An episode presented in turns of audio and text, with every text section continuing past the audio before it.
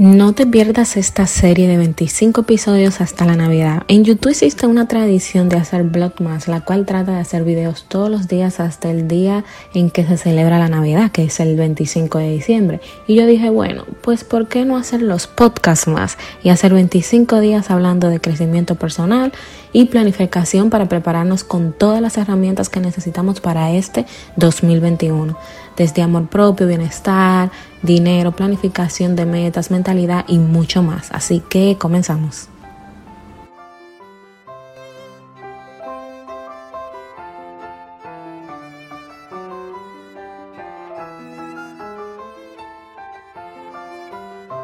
Y en el día de hoy yo quería hablar del dinero, específicamente porque cuando vi tu cuenta me encantó que abarca todos estos temas. Bueno, antes que nada, déjame darte la bienvenida, obviamente.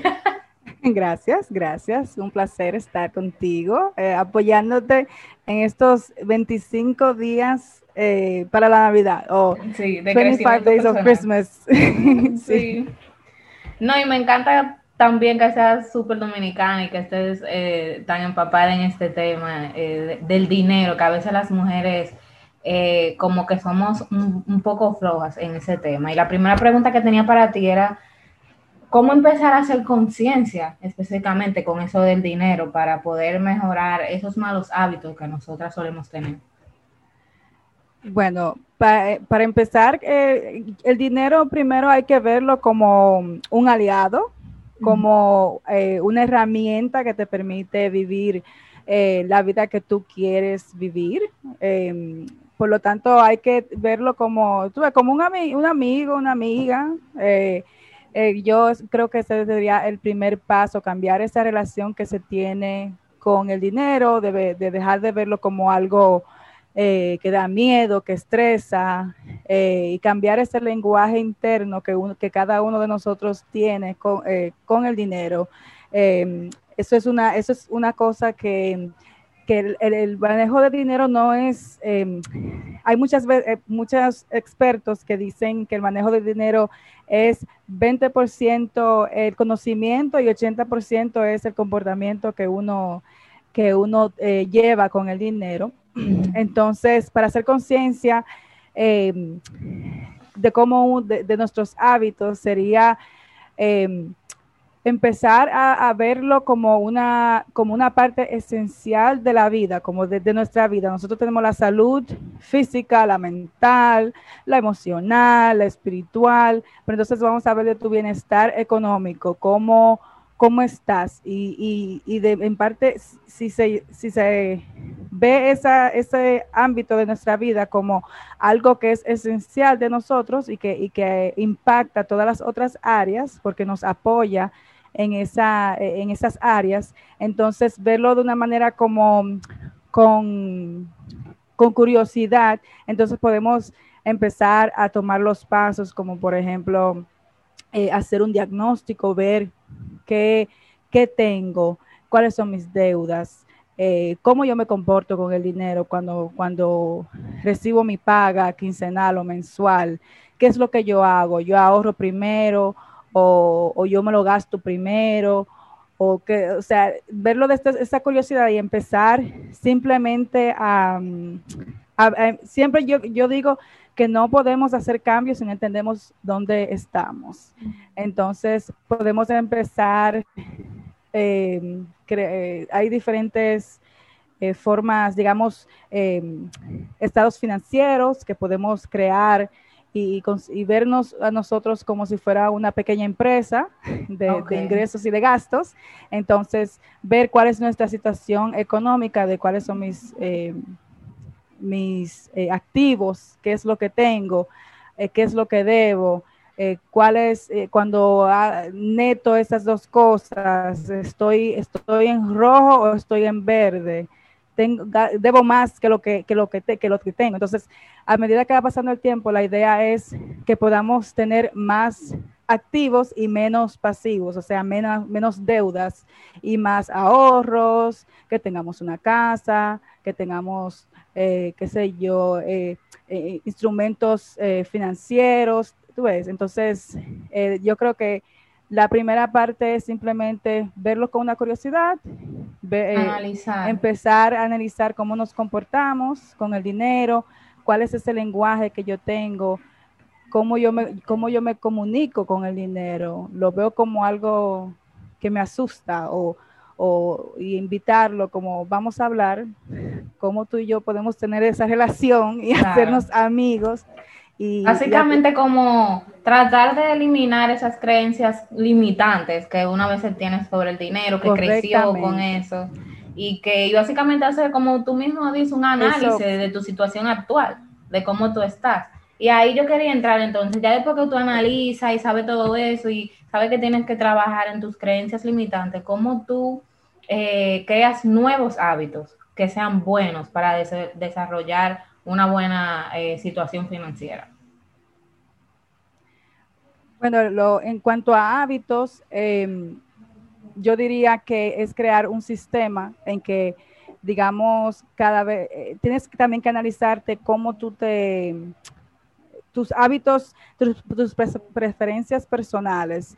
Tú eres una si eres una persona que le gusta más manejar el dinero en efectivo o eres una persona que le gusta más manejar con, con tarjetas de débito o crédito, entonces crear un, un, sistema en que, digamos, si el dinero entra, cómo, cómo yo lo distribuyo, eh, qué yo a qué le doy prioridad.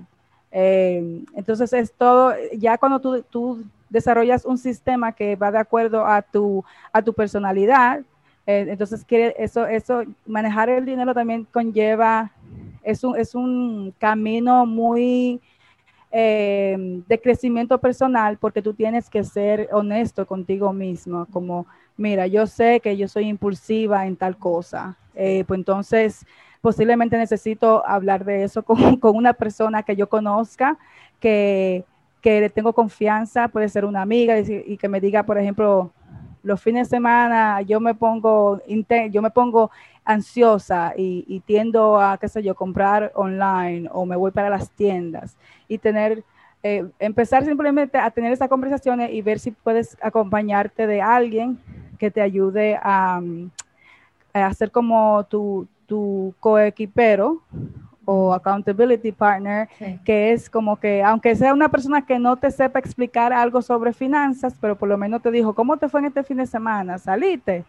Llámame, si tú estás ansiosa, mira, mejor vamos a, juntarnos, vamos a hablar por el teléfono, vamos a hacer tal cosa que no te cueste nada.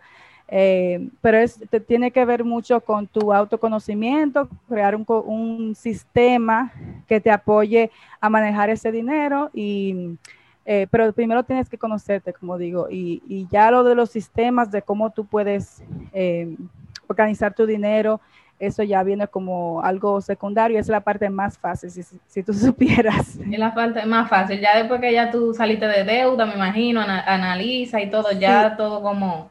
Sí, en, si te refieres a, digamos, pasos eh, que, que se, deberá, se debe hacer en cuanto eh, a las finanzas, creo que hay, hay ciertas reglas universales sobre finanzas y es primero que todo, tú tienes em, que ya sea, o sea, la gente le tiene, mucho miedo a la palabra presupuesto.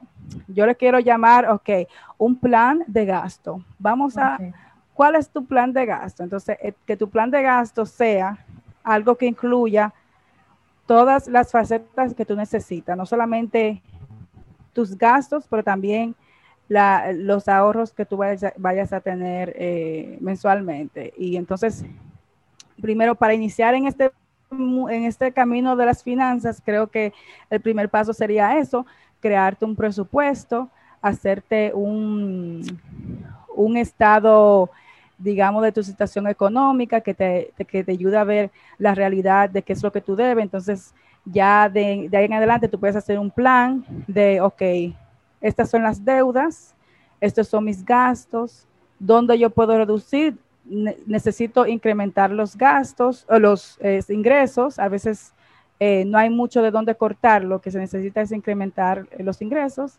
Y también eh, algo que es muy básico, que antes de que tú te dediques a, saldar todas tus deudas, lo primero que debes hacer es como eh, crearte un fondo de emergencia, que, que, es lo que te va a asegurar que tú, eh, te va a dar la tranquilidad de que, no de que si pasa algo, si pasa algo, eh, un, imprevisto, qué sé yo, se te daña el carro, tú puedas sacar de ahí para, para cubrir eso, o si pierdes el trabajo, se enferma alguien, tú ves.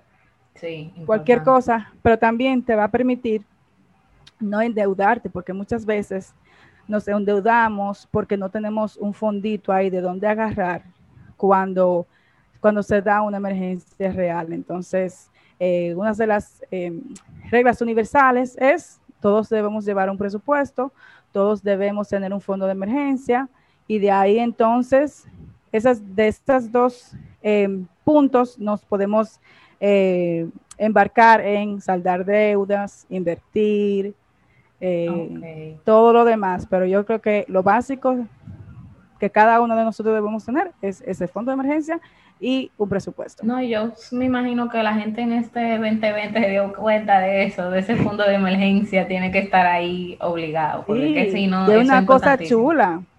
A mí me encanta, o sea, a mí me, cuando yo... Eh, y el fondo de emergencia no tiene que ser algo muy grande, o sea, puede ser lo ideal es que, tengamos de seis a nueve meses o hasta un año, depende de, del, nivel de tranquilidad que tú quieras tener.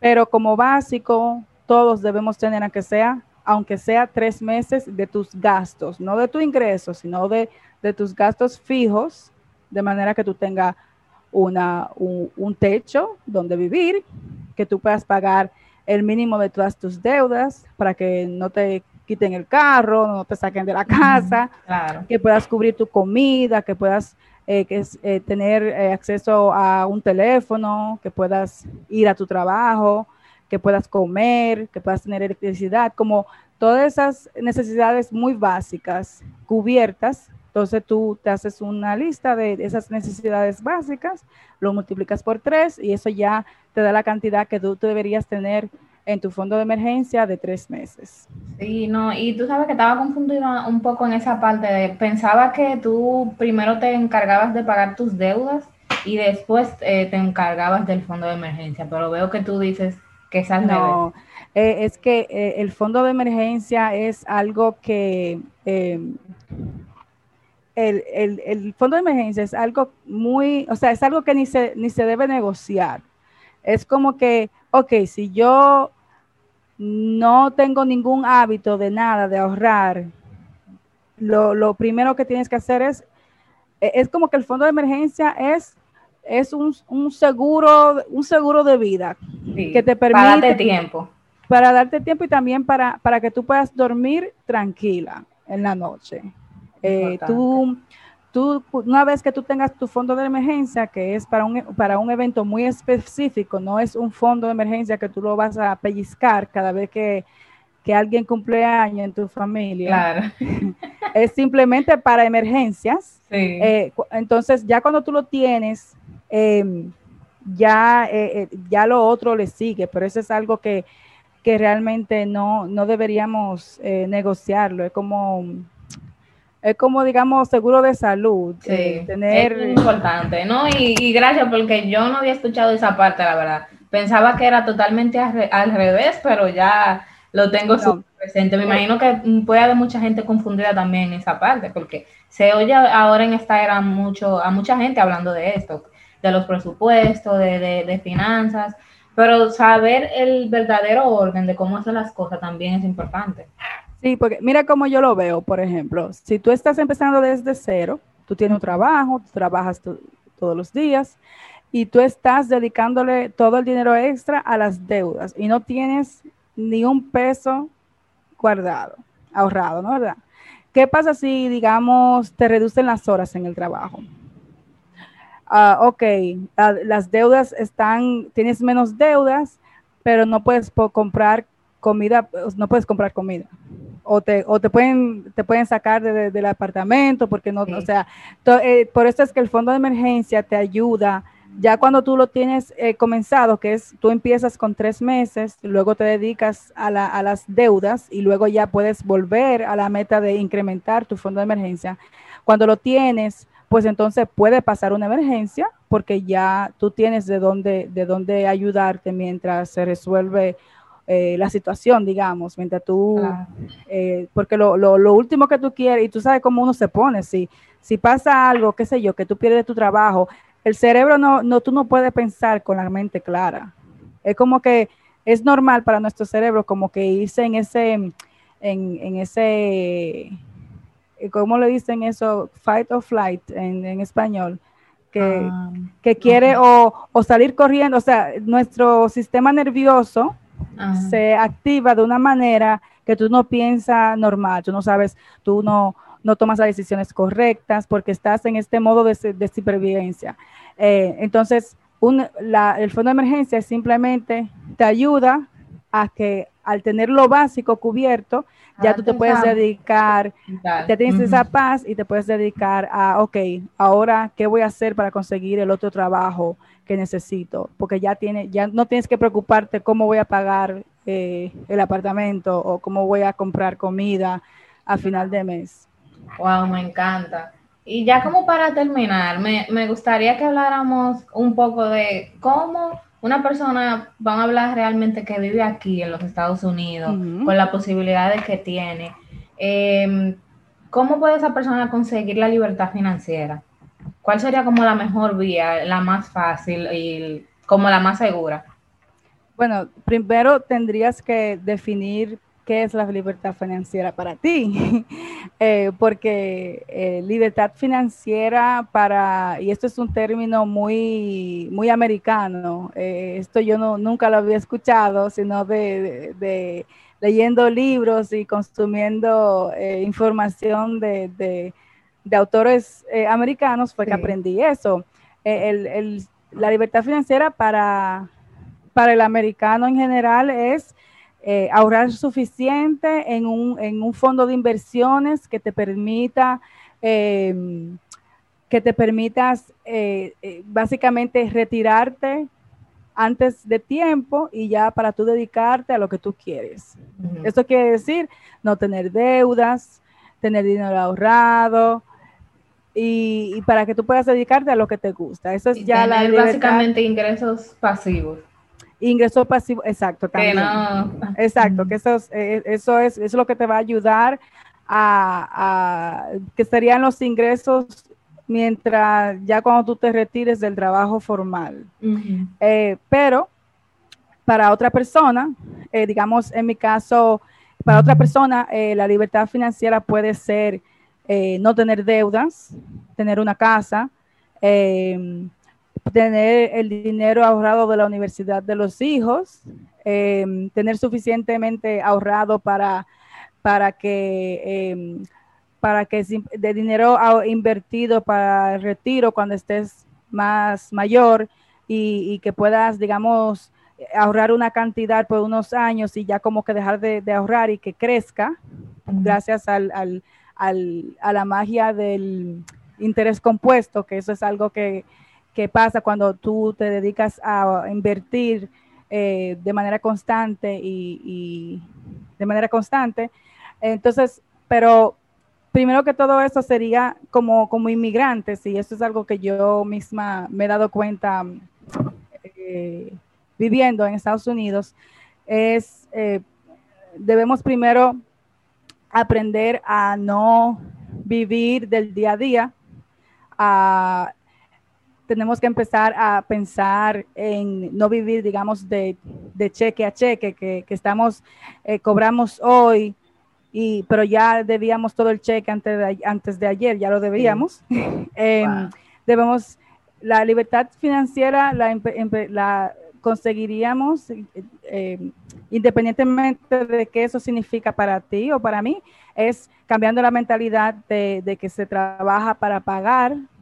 Em, eh, y eso quiere decir adquiriendo el hábito del ahorro, no simplemente, simplemente ahorrar por ahorrar, sino ahorrar con metas, eh, empezar a, también a entender el mundo de las inversiones, porque en, en, Estados Unidos y ya a nivel, o sea, en general, en finanzas personales, ahorrar y tener dinero en una cuenta de banco no es suficiente.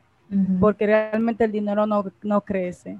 Entonces, es eh, de, uno de los componentes básicos y más em, básicos y que, y que la, libertad, la libertad financiera depende de, eso, es el, es el invertir, el saber cómo tú puedes, eh, digamos, ahorrar de manera mensual, pero hacer que ese, ese ahorro crezca em, de acuerdo a la bolsa de valores. O, entonces ya eso es otro mundo muy divertido, eh, pero que es muy, que es fácil de entender ya cuando tú eh, te dedicas eh, a, te, asesoras, tomas, son cosas que tú la puedes hacer tú mismo, porque, porque realmente para una persona que lo que quiere es invertir a largo plazo, los, invertir en ese, con esa mentalidad, con esa finalidad es muy fácil. Eh, simplemente tienes que saber lo básico. Em, eh, entender que invertir no es algo como lo que vemos siempre en la noticia, que la bolsa de valores subió hoy, mañana se cae, vuelve y sube. Esas son cosas que no deberían, que afecta más a los, a la gente, los inversionistas que se encargan en invertir de un día para otro. Eh, las personas como tú y yo invertimos a largo plazo, de 20 a 30 años, dependiendo de tu edad. Entonces, em, yo diría que como inmigrantes es primero entender que nosotros también tenemos la posibilidad de, ser parte de, de, la riqueza de este país, pero empieza con educarte, cambiar, cambiando ese, esa mentalidad de, de nosotros de querer gastar para, para impresionar. eh, aprender a, a tener ese fondo de emergencia, un presupuesto, tratar, trazarte metas que vayan de acuerdo a tus, a, lo que tú quieres, al sueño, al, al, estilo de vida que tú quieres llevar. Y ya de ahí en adelante, pues entonces eh, lo demás sería educarte eh, y empezar a hacerlo. Me encanta. Bueno, Laura, muchísimas gracias por estos tips del día de hoy. Yo estoy súper feliz. Yo sé que la gente que también está escuchando ha aprendido muchísimo y espero que le haya gustado muchísimo este episodio y gracias a ti por estar aquí en el día de hoy.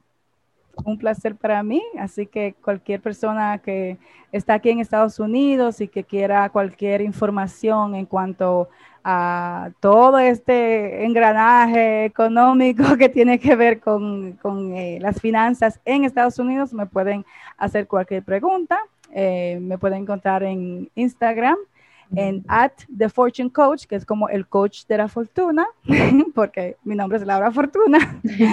Em, y yo estoy para, para, servirles a todas las chicas, que esas, esas son eh, esa, a, las mujeres latinas que al igual que yo que están aquí en, en, este país, que inmigraron a este país o, que somos hijos de inmigrantes, esas son las personas a las que yo me encanta ayudar porque, porque soy parte de ese grupo, así que sería un placer. No, toda la, la información de Laura va a estar en la descripción de este episodio, si quieren verlo, ya sea en Spotify o YouTube. Así que muchísimas gracias por estar aquí. Hasta el próximo episodio. Gracias, bye. Si llegaste hasta aquí, muchísimas gracias. Eres una Dreamer, Dreamer real y que perteneces definitivamente a esta comunidad. Si te gustó este episodio, por favor, compártelo con alguien más y regálanos un review en Apple Podcast para ayudarnos a llegar a más personas. Si no te quieres perder el contenido exclusivo de esta comunidad de soñadoras profesionales, recuerda unirte a la lista de email. El link está en la descripción de este episodio. Gracias por estar aquí.